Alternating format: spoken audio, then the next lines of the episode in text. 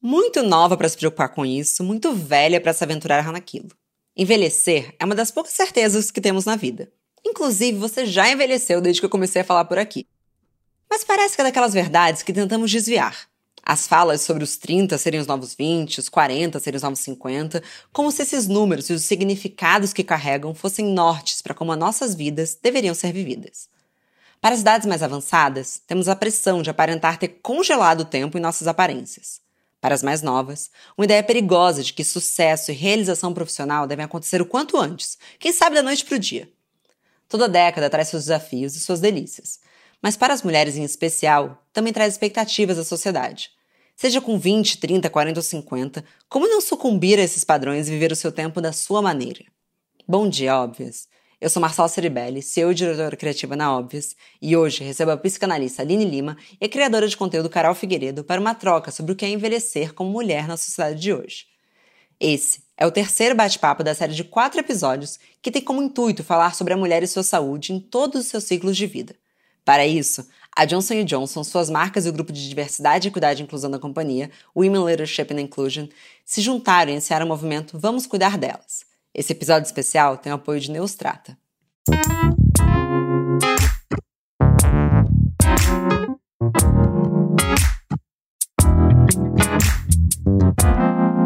Bom dia, óbvios. Bom dia, Carol. Bom dia, Aline. Como vocês estão hoje?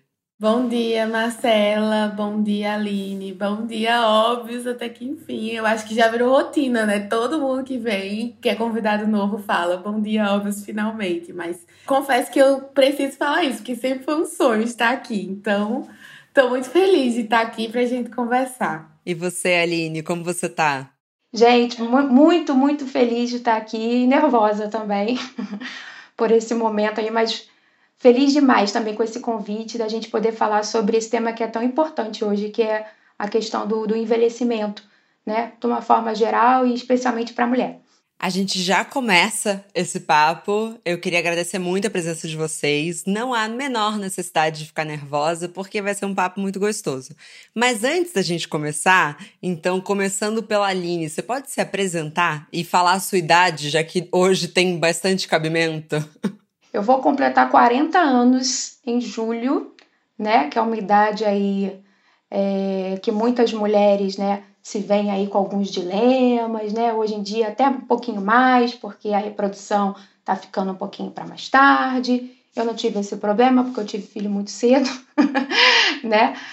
Até muito sem pensar, mas eu sou psicóloga, sou psicanalista. Comecei há um ano, um ano e meio o trabalho pelo Instagram cresceu muito rápido. Eu falo é, principalmente sobre filmes né, e séries, né, dando um olhar psicanalítico para eles.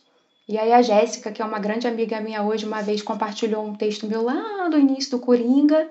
E foi crescendo, crescendo, crescendo e estamos aí. Posts bombados. Que dia de julho que você faz? Eu sou canceriana como você, sei que você é canceriana também, que você sempre fala. Eu sou do dia 18 de julho né? Acho que é o segundo ou terceiro decanato, não sei exatamente, mas sou do dia 18. E você, Carol, quantos anos você tem? Qual é o seu signo? Meu nome é Carol Figueiredo, eu tenho 21 anos, sou aquariana, mas eu sou uma aquariana. Eu gosto de falar para todo mundo que eu sou uma aquariana falsa, que eu sou muito mais o meu ascendente, que é touro, do que aquariana. É, eu tenho 21 aninhos, como já falei, faço dia 1 de fevereiro, no dia do aniversário da filha da Kylie Jenner. É o. É, o é, é uma coisa que eu gosto de, de falar, eu me orgulho muito. e é isso. Eu também crio conteúdo, assim como a Aline, falo sobre é, meus processos de aceitação, falo sobre minhas vivências como uma mulher jovem nordestina, criadora de conteúdo, trabalho na Óbvios também, sou colaboradora da Óbvios, tenho um, um uma coluna. todos os posts que você vê de Óbvios Preta tem um dedinho meu com as meninas da Óbvios. E é isso, sou é, da geração aí 20. Vamos conversar desse ponto de vista hoje. Bom, então começando o nosso papo, a gente já falou um pouquinho sobre o que vai ser, mas é uma verdadeira investigação do que, que é o passar do tempo para as mulheres e as expectativas que cada década carrega. E eu sei que de cara trazer a Carol com 20 anos parece que carrega poucas dores, né? Porque na mídia é retratado como a melhor das décadas e às vezes até a única década possível para mulher, e isso a gente pode falar um pouco mais à frente. Mas parece que a geração Z vem sofrendo expectativas muito altas crescer com a tecnologia e com as redes sociais teve um impacto muito grande do que é esperado de uma mulher de 20 anos, do que era esperado quando eu tinha 20 anos, há quase 11 anos atrás. Carol, quais que são as grandes dores dos que nasceram nos anos 2000 ou 1999? Eu sou dos anos 2000, é muito fácil para mim lembrar a minha idade porque é só de subtrair 2000 anos. Acho isso ótimo. Mas, assim, é, é uma coisa que eu ando pensando muito, principalmente porque eu passei por um período de amadurecimento muito rápido durante a pandemia. Eu tive que, ou eu amadurecia, ou eu amadurecia, não tive a opção de não amadurecer. Eu moro sozinha em João Pessoa, porque eu vim estudar jornalismo aqui em 2018 e mesmo quando eu vim morar aqui em 2018, eu ainda era um adolescente, podemos dizer, porque eu não tinha tantas obrigações. Durante a pandemia, que eu me vi sozinha 100%, e eu precisava é, amadurecer. E não é fácil, é, porque hoje em dia eu sinto muito mais uma pressão de você ser a melhor em tudo que você faz do que quando eu tinha 18 anos, sabe? Assim, parece que tem muitos holofotes em cima da gente, não só de mim, mas de todas as pessoas, todos os jovens adultos hoje, hoje em dia. E como uma jovem adulta que passa por várias coisas, é, a autocobrança é muito alta. É, eu não sei se encaixa falar aqui, mas eu sou borderline. Então, uma das coisas que mais dificultam a minha vida atualmente também é o transtorno por eu ter que lidar com a cobrança interna e a cobrança externa. E eu acho que também isso é uma coisa da, gera, da minha geração, da gente ter mais problemas psicológicos, né? Por conta da exposição e de como a gente está sendo criado. E é muito complicado, sim, lidar com o fato de que eu preciso amadurecer numa geração onde tudo é tão escancarado, é, tudo é tão cobrado, é, a gente tem essa, essa necessidade imposta a gente de ser excelentíssimo em tudo que faz, e isso é muito assustador. E às vezes você fica com medo de não dar conta. Bem, essa é a minha realidade. Quando você fala da sua geração, a gente tem inclusive números para falar sobre isso.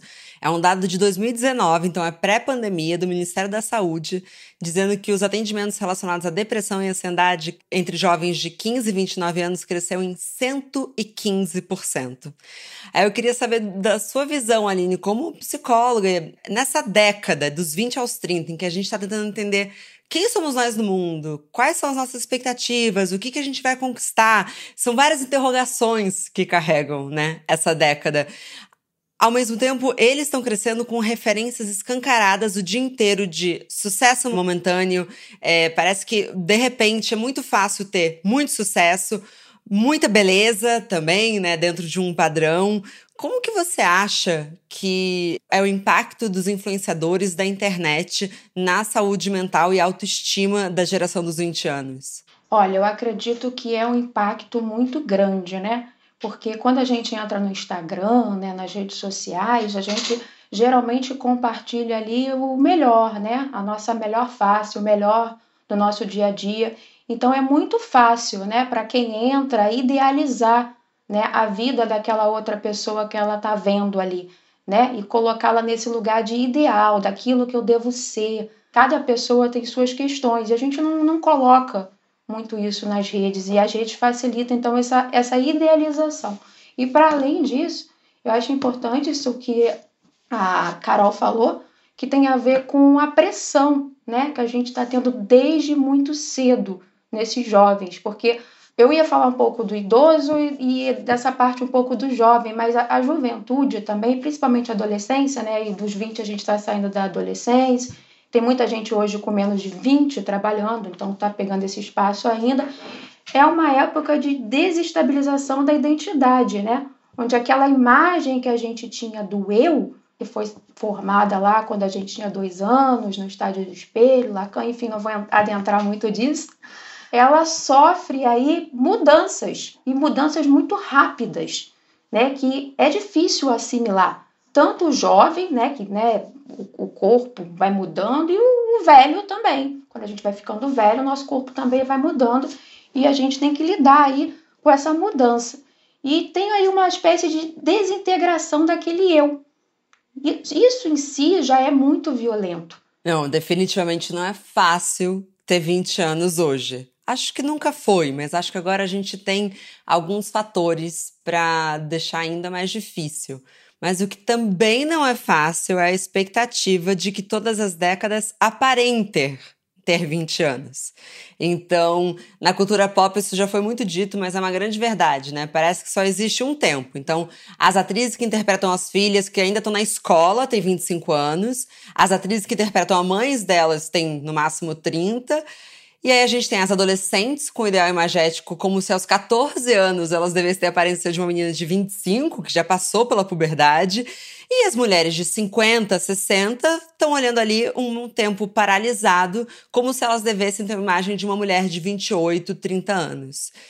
Eu queria saber de vocês como vocês enxergam essa construção de ideal de beleza e como que dói em cada geração. É, uma vez eu tava falando sobre a Celine Dion nos meus stories, é, que eu tinha visto no, no, no meu explorar, é uma mulher analisando a imagem dela. Literalmente, tipo assim, ela fazendo análise de envelhecimento, uma coisa assim. E ela falando: Ah, mas essa Dion aqui, ela devia ter colocado um botox. Ah, mas essa Dion aqui, olha aqui como o sorriso dela tá baixo. E eu, como uma menina de 20, eu tinha 19 anos, eu acho, quando eu vi isso, eu era, eu era bem mais, mais imatura do que eu sou hoje. Eu me senti muito incomodada. Porque mesmo que eu não tenha rugas, mesmo que eu não tenha sinais de expressão, linhas de expressão, é, eu me vi violentada pela vida da Celine Dion, porque eu sei a história dela, eu sei o que, é que ela passou. Ela perdeu o esposo, é, foi bem na época que ela perdeu o esposo, eu acho. E a mulher tá, pegou uma foto dela e começou a falar mal dos traços dela. E eu fiquei, meu Deus, a gente realmente é baseada somente nas nossas linhas de expressão e como que o nosso rosto tá.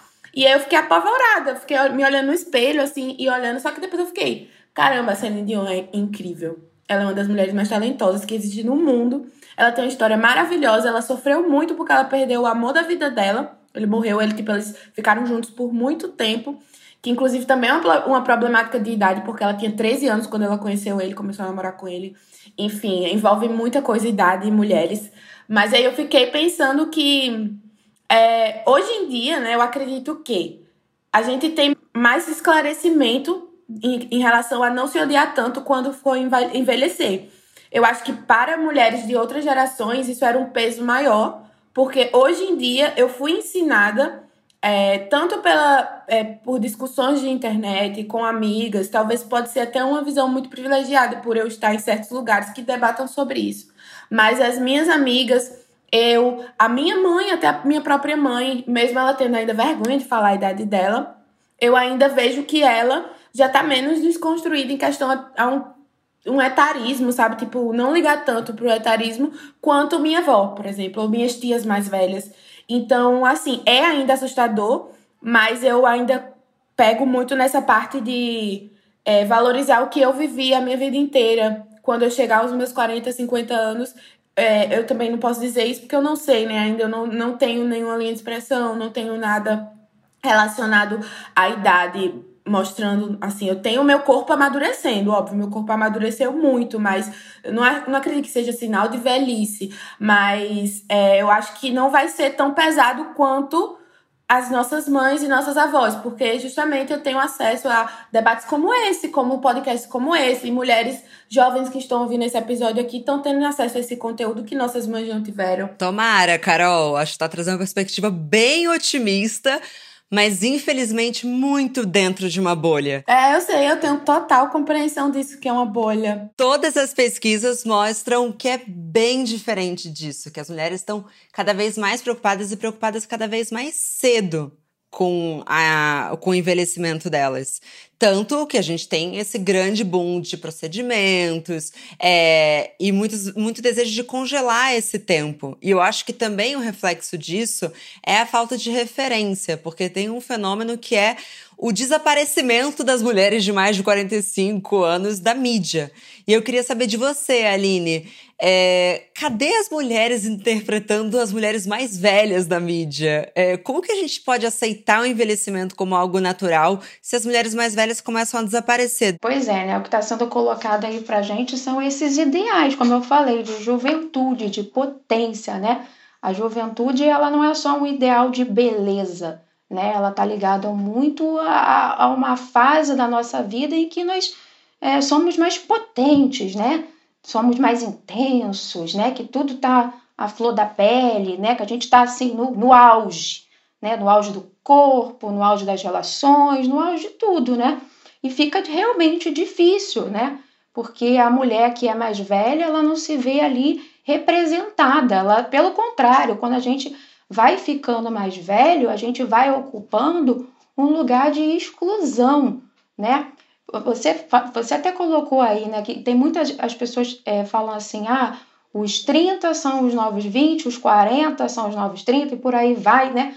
Isso é uma tentativa da gente dizer que a gente não tá velho, inclusive. Por quê? Porque a gente não quer ocupar esse lugar de exclusão, né? A gente vê muito no discurso aí, né, das pessoas mais velhas, não, eu não sou velho, né? Uma dificuldade de admitir e de falar né, que, que, tá, que tá ficando velho, mesmo que isso é natural, que isso é normal. Por quê? Porque estar velho, né, socialmente, é ocupar um lugar de exclusão, né?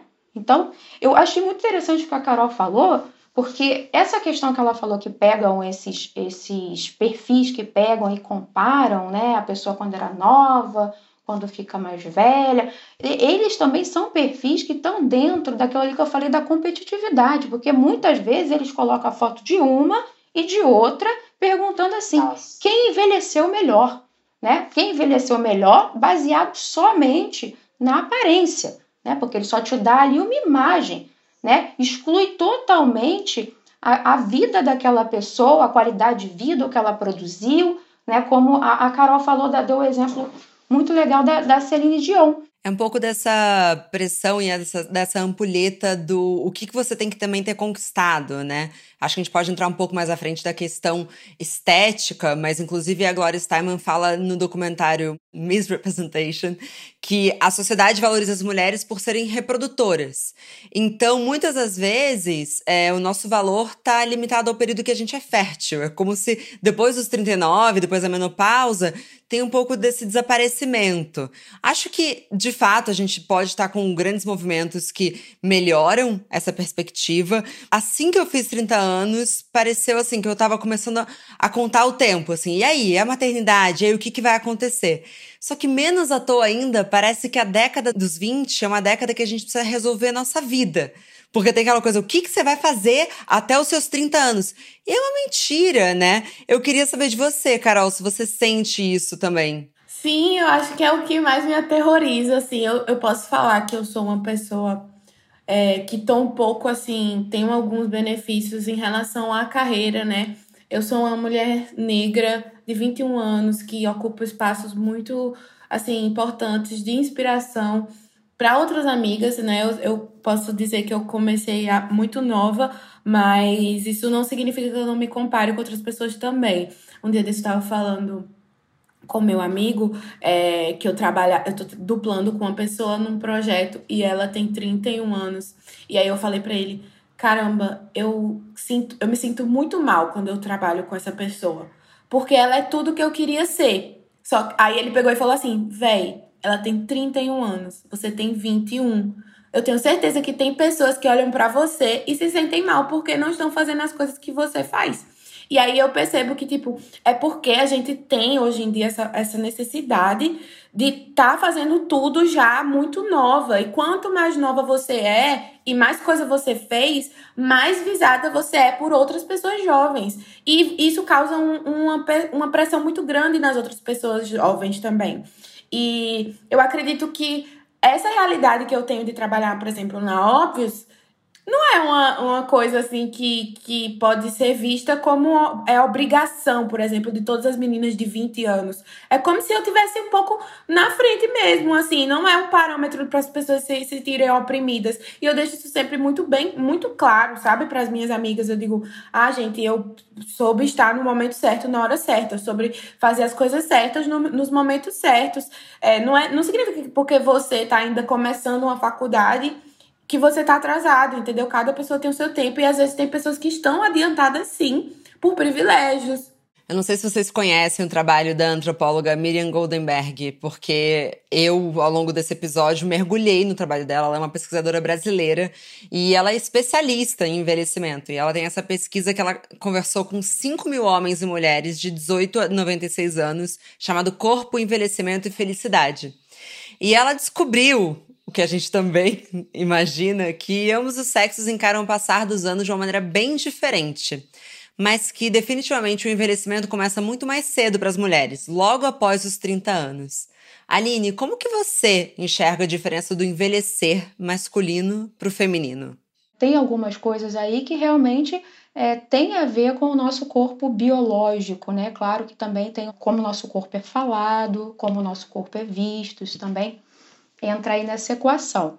Mas nessa parte da biologia, é, como você falou antes também, a mulher tem tempo aí para reprodução, vamos colocar aí. E geralmente, um pouquinho antes desse tempo que é, que é dado, já começa essa pressão aos 30, né? Se não tem um envelhecimento fácil na parte estética, tá tendo um envelhecimento, vamos colocar aí, desse sistema reprodutor né? A gente coloca que fica mais difícil ter filho, a qualidade dos óvulos é, é, fica alterada, então está tendo aí alguma, algum confronto já com esse envelhecimento.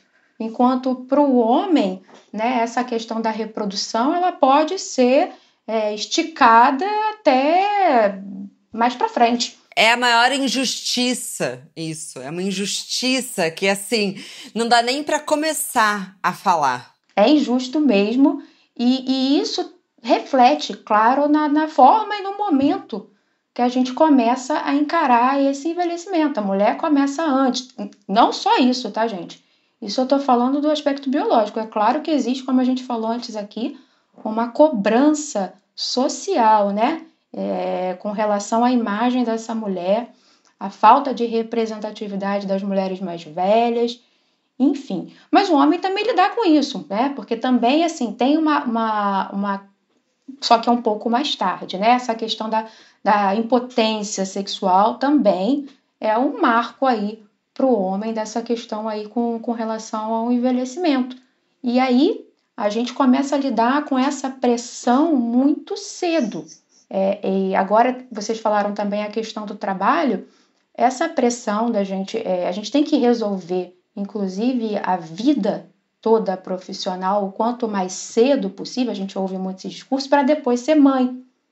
Então, óbvio, se a gente está com isso no discurso, né, de que a gente tem que resolver cedo, a gente vai ter aí, a gente vai começar mais cedo, a gente vai querer resolver tudo mais rápido e a gente ainda vai querer, porque é imposto para a gente, de certa forma, somos socializadas para isso, né? Tudo antes dos 35, né? Tem que resolver a vida profissional, tem que arrumar um parceiro, para ser socialmente validada, tem que reproduzir, tem que ter um filho, tudo isso ao mesmo tempo. É uma pressão enorme sobre a mulher. Ao mesmo tempo que às vezes tem até uma pandemia acontecendo lá fora e a pressão se mantém igual, como se a vida não tivesse mudado. E mas você sabe que assim, esses estudos sobre a diferença do envelhecimento do homem e da mulher, ele é antigo. Tem inclusive um estudo da Susan Sontag de 1972. E é bem legal a conclusão dela, que ela fala que em termos de sedução coexistem dois modelos masculinos, o do homem jovem e do homem maduro. E a gente consegue, né, acompanhar é, o que, que é o gatinho, então tem lá o Shai Suede, e aí tem o George Clooney. E ambos são muito atraentes, e ambos se relacionariam com mulheres de 20 aos 70 anos. Todas as mulheres se sentiriam atraídas por eles. Mas no feminino, a gente tem a mulher jovem. E aí não é sobre idade, né? Mas é quanto mais jovem a mulher aparenta, mais é, bonita ela é considerada. Então, um reflexo disso são aqueles comentários clássicos: nossa, ela tá linda, nem parece que tem tantos anos, ou nossa, como ela envelheceu. A gente vem num movimento muito forte sobre não falar que magra é elogio e gorda jamais ser ofensa. E o body shaming, que é a definição disso, já tá entre nós. Mas esse age shaming não saiu da nossa boca. Acho que é muito comum, não sei, é, assistir até mulheres mais velhas assistindo TV, você vê, ah, ela tá velha, ah, ela tá bem.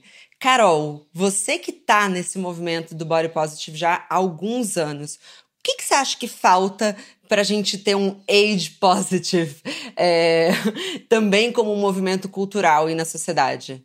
Voltando para esse episódio da Celine Dion, que foi assim um marco nos meus stories, muito legal, quando eu me revoltei, né? Inclusive a mulher que, que eu compartilhei veio falar comigo, dizendo: Mas esse é meu trabalho, eu tenho que falar mesmo, eu sou esteticista, não sei o quê. Aí eu, tudo bem. Aí eu me coloquei muito no lugar dela também, de como mulher que também é adoecida por essas coisas e a gente reproduz. É como você falou, mulheres mais velhas falando na TV: olha, ela tá velha. Então, assim, todas nós sofremos violência, né?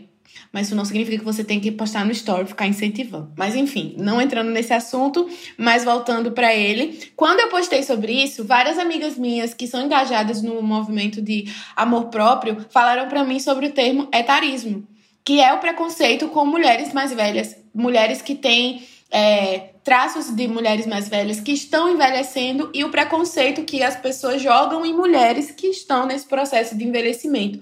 E essa é uma pauta que as pessoas estão começando a falar agora.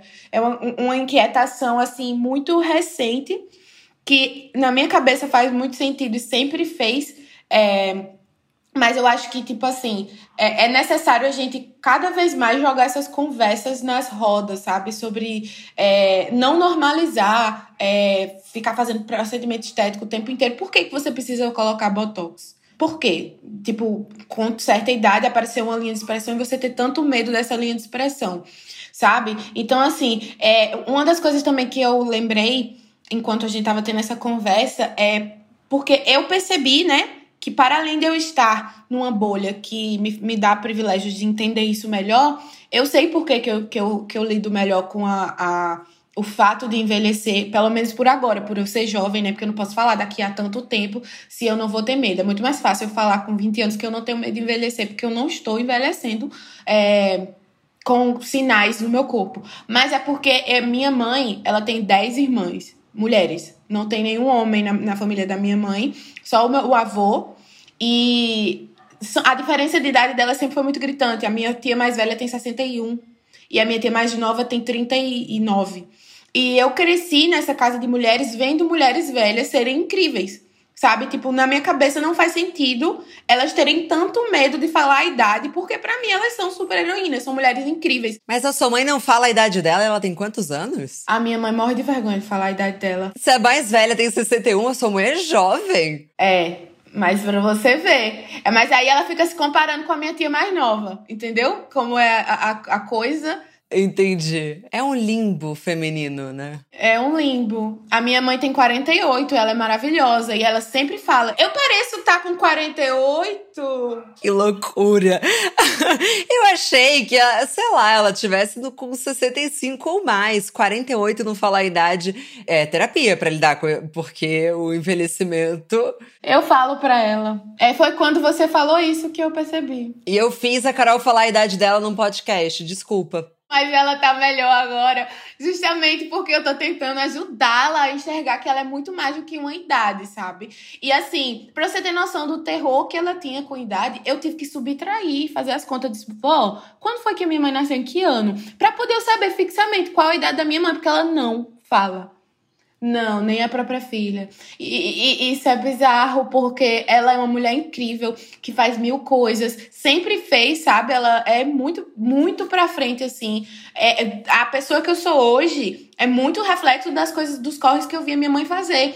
E eu não consigo entender o porquê que ela tem tanto medo de falar a idade dela, porque para mim isso é de se vangloriar, dizer que você tem tal idade e você é, viveu tanta coisa. Mas, novamente, eu refriso aqui dizer que eu posso ter essa, esse discurso porque eu ainda não cheguei no momento de me preocupar com essa questão.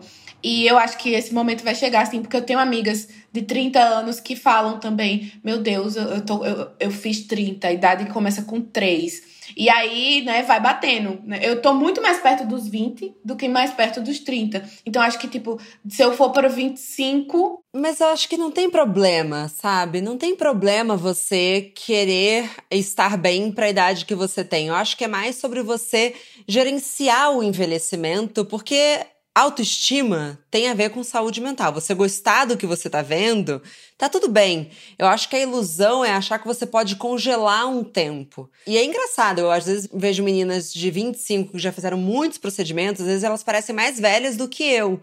Então, é, eu questiono, assim, eu acho que não tem menor problema. Eu super cuido da minha pele, sempre cuidei. Mas isso é um ritual que me faz bem e me faz bem até em questão de saúde mental mesmo, esses rituais de autocuidado que eu sei que, e se um dado momento eu quiser fazer algum procedimento estético, eu vou fazer, porque eu sei de onde isso tá vindo, eu sei que não é da promoção do Instagram, eu sei que não vem porque eu quero ter a cara de uma outra menina que tem ter 15 anos a menos do que eu, vai ser porque eu vou querer estar melhor na imagem que eu tenho. Porque não dá para congelar o tempo. Na verdade, eu até achei engraçado porque eu lembrei que a única coisa que fica congelada nos 25 anos é a idade das namoradas do Leonardo DiCaprio.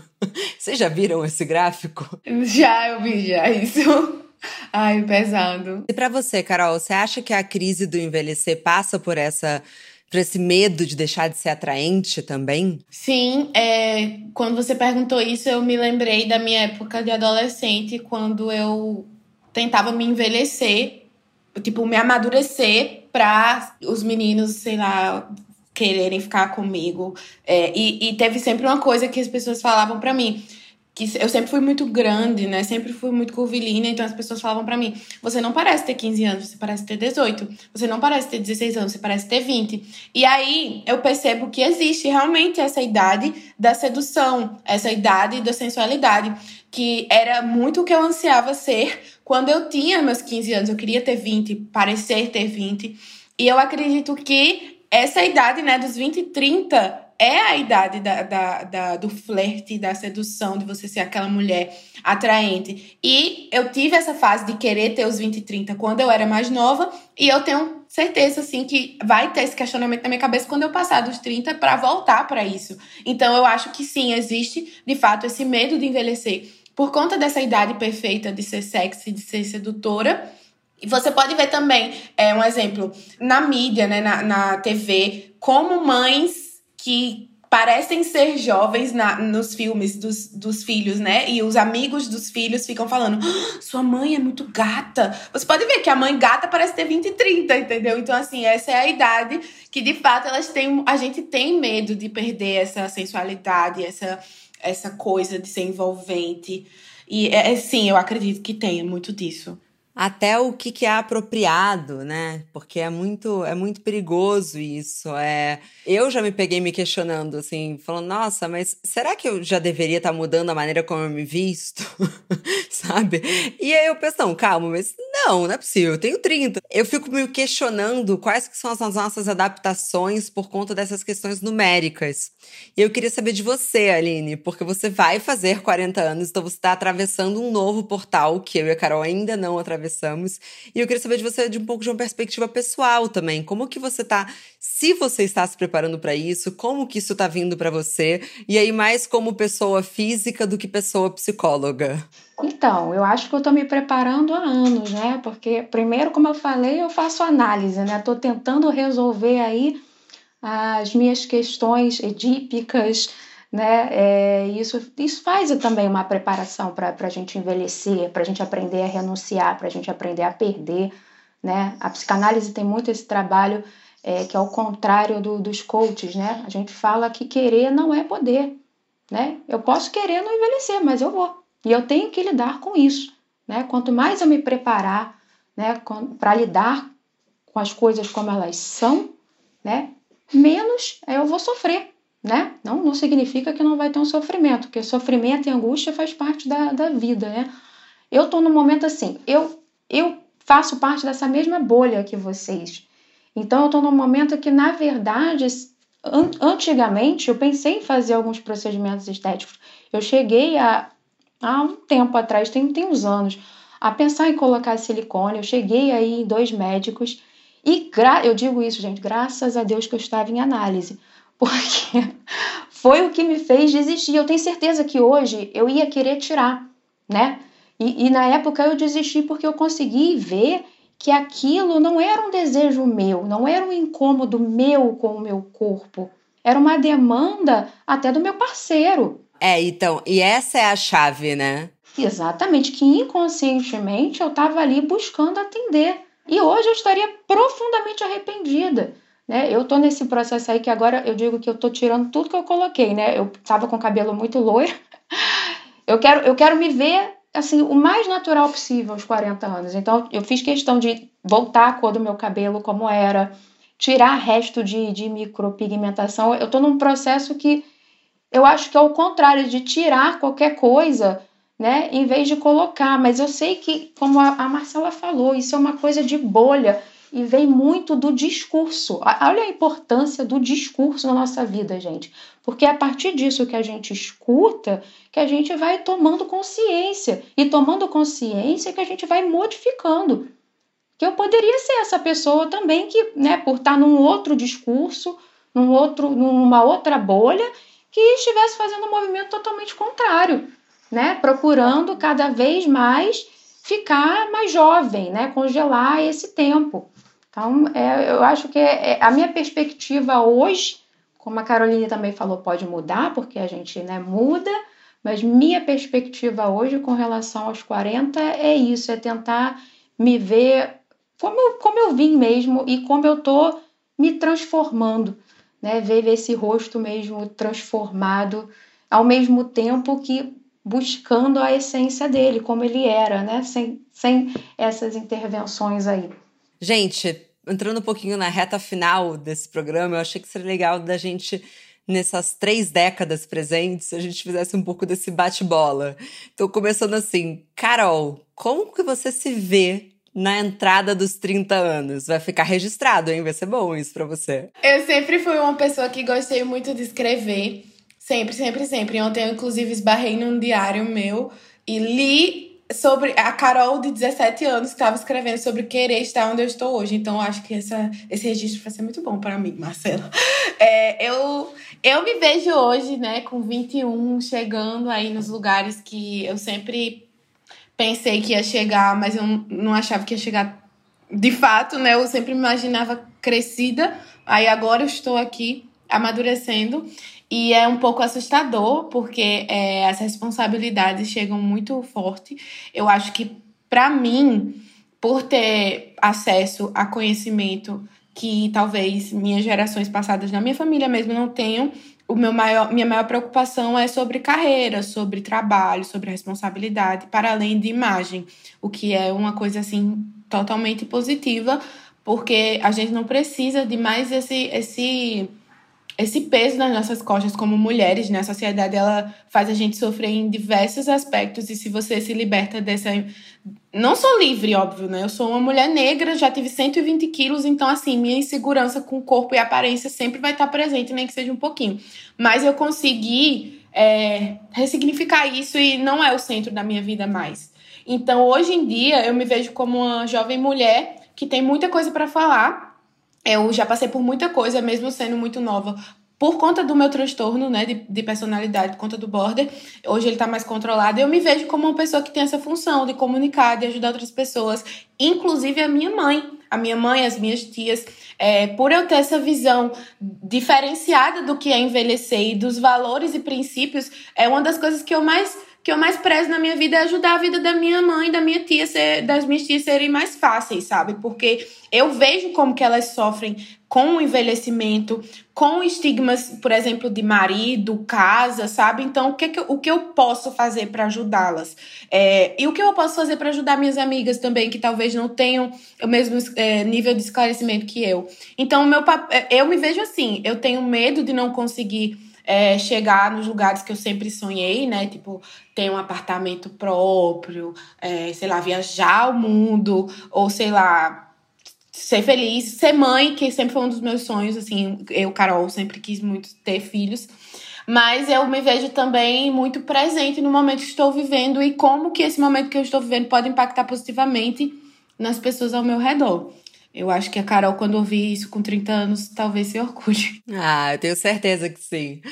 E aí, ao contrário, Aline, o que, que você gostaria de ter ouvido aos 20 anos? Ou aos 30, se eu puder tirar casquinha dos seus 40? Na verdade, eu acho que eu escutei, né? Não, não, eu escutei não, minto, que falaram, eu é que não escutei.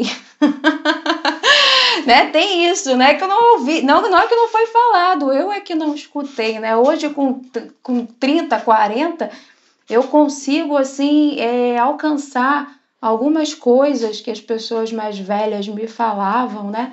Que eu não, não conseguia aos 20. Mas que também, assim, eu tenho consciência que a gente também aprende através da vivência mesmo, não adianta o outro falar, né? Agora, o que, que gostaria de ter escutado? Eu gostaria de ter escutado o, o que eu gostaria de continuar falando para mim, né? De estar tá atenta a ser desejante. Eu acho isso, isso muito importante, ser um sujeito desejante em qualquer idade que seja, ir atrás do, daquilo que eu desejava, mais do que daquilo que esperavam de mim. Né? Muita coisa aí é, sem querer, querendo, né? pelos poderes do inconsciente, eu fui fazendo é, pelo que era esperado de mim. Ou pelo que eu achava que esperavam, porque também tem isso, né? Então, eu gostaria mais de ter me escutado mesmo nesse sentido do, do desejo, do que eu queria fazer, né? Porque graças a Deus, eu acho que no fim das contas deu tudo certo, né? Mas eu sou uma pessoa que, ao contrário da Carol, eu comecei a vida profissional mais tarde. Nessa sociedade que a gente vive hoje, é, a chance disso dar errado era bem grande, bem grande mesmo. Né? Graças a Deus, no fim das contas, deu certo. Mas é, é mais isso. Para a gente de 20, 30, 40, ser, ser desejante e estar atenta aos, aos seus próprios desejos, aquilo que você quer, que você deseja. Perfeito. Bom, do auge dos meus 30 anos, o que eu gostaria de falar para Marcela de 20 anos é calma. Calma que vai dar tempo, tem muito tempo. Eu acho que eu caí muito nesse limbo que a gente conversou, Carolzinha, de o que, que tem que ser conquistado até os 30. E foi muito engraçado fazer 30, porque aí foi 31 dia, 32 dias, 33 dias. Tem muita vida depois dos 30 e não é um portal tão é, especial quanto falam. É, é como qualquer idade, entendeu? E, e eu acho que eu carreguei muito isso de querer fazer as coisas muito rápido. Eu fundei Óbvias com 25, mas se eu pudesse voltar atrás e fazer alguma coisa, eu teria aproveitado mais algumas coisas que eu não vou conseguir fazer agora. Eu não vou conseguir tirar um ano sabático, sabe?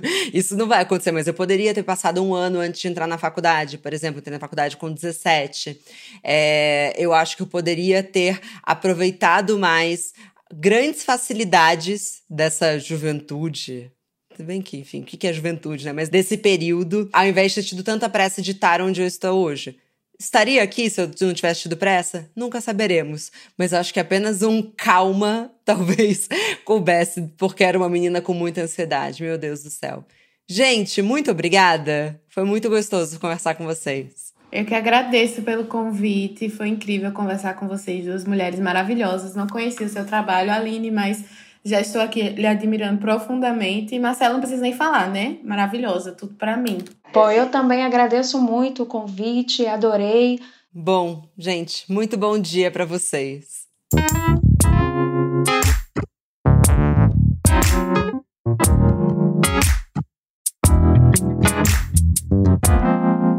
Muito obrigada também a você que nos escutou até aqui. Mas a nossa conversa não tem fim. Continuamos semanalmente na nossa newsletter, que você pode se inscrever no www.obvious.cc, no Instagram, arroba e com comentários e sugestões sempre com carinho, no bomdia.obvious.cc. Bom dia, Óbvias!